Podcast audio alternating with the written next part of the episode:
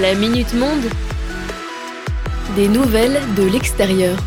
Et bienvenue dans la Minute Monde, votre instant d'actu international. Aujourd'hui, on va en Australie pour parler de la situation du pays vis-à-vis des jeux d'argent. Pour vous en parler, je suis allé chercher des informations sur un article du Washington Post publié le mardi 26 avril dernier.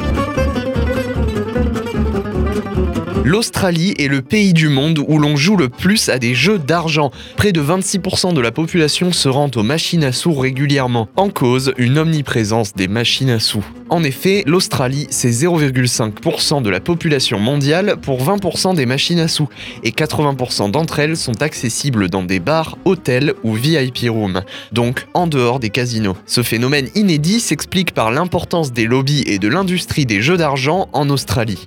Un rapport de la société de radiodiffusion australienne fait état de 60 millions de dollars de dons de l'industrie aux trois partis politiques majeurs du pays sur les 20 dernières années. Difficile donc pour le gouvernement de se sortir de cette situation sans encourir un risque d'ordre économique.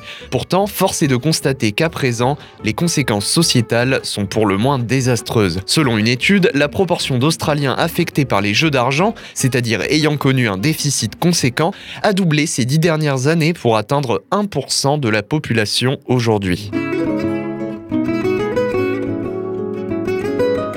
Les périodes de confinement strict dues au Covid ont été un réel soulagement pour de nombreux addicts et leurs proches. Mais la levée des restrictions a été synonyme d'une hausse drastique des pertes au jeu et aujourd'hui la situation est semblable à ce qu'elle était avant la pandémie. Un déficit moyen lié au jeu de 1000 dollars par habitant et par an. En découle suicide, violence familiale, insolvabilité et crimes financiers. La création d'un bureau du jeu responsable par le gouvernement en 2017 constitue un effort notable mais pas moins symbolique, affirme le Washington Post et les témoins interrogés, si bien que la réalité reste l'urgence de nombreux foyers, couples et parents.